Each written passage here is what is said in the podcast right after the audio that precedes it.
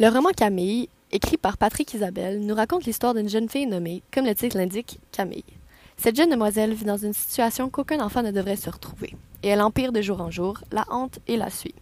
Elle revient chez elle à chaque jour et doit faire face à ses parents, aux chicanes, à la tension, aux cris et aux coups.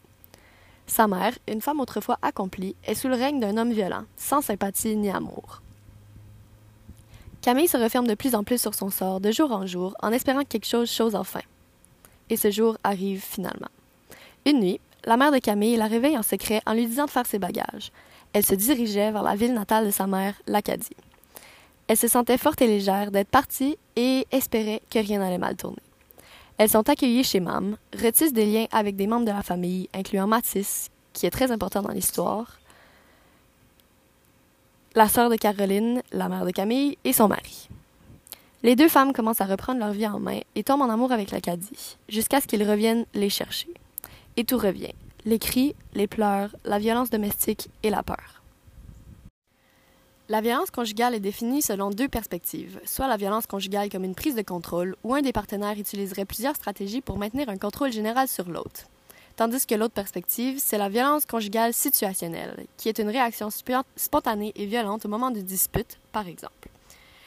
Les définitions proposées témoignent de la complexité du phénomène et permettent de faire une distinction entre les types de violence conjugale en tenant compte du contexte, des motivations sous-jacentes et de la dynamique du couple. En 2015, au Québec, 76 169 crimes contre la personne ont été commis et le corps de ce nombre était des victimes de violences conjugales.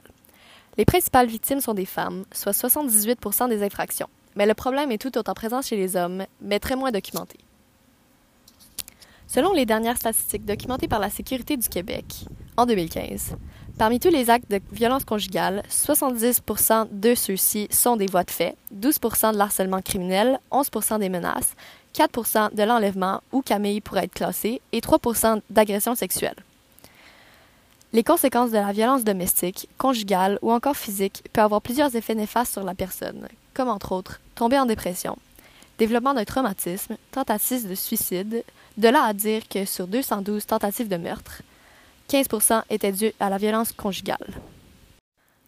L'Acadie, où cette histoire se déroule, offre plusieurs ressources d'aide contre la violence conjugale suite à plusieurs cas documentés au Nouveau-Brunswick. Il y a, sur le site Internet de la province du Nouveau-Brunswick, un service de soutien pour les victimes de violences, incluant la violence conjugale. Des numéros de ligne d'aide et d'écoute, d'urgence, de refuges gratuits, des services d'approche en prévention de la violence conjugale et plusieurs autres numéros sont listés pour venir en aide aux gens comme Camille et sa mère. Il y a de plus la table de concertation pour contrer la violence familiale et conjugale de la péninsule acadienne, une organisation nommée VAPA. Pour finir, la violence domestique n'est pas une problématique qui nous touche personnellement ou des membres proches de notre famille à tous les jours, mais nous sommes tout de même capables de reconnaître des signes et indices de violence. Par exemple, une isolation forcée de son partenaire, surveillance constante, marque de violence physique sur le corps, nervosité de la victime en présence de son partenaire violent et plusieurs autres. Éduquez-vous sur cet enjeu et réagissez avant qu'il soit trop tard.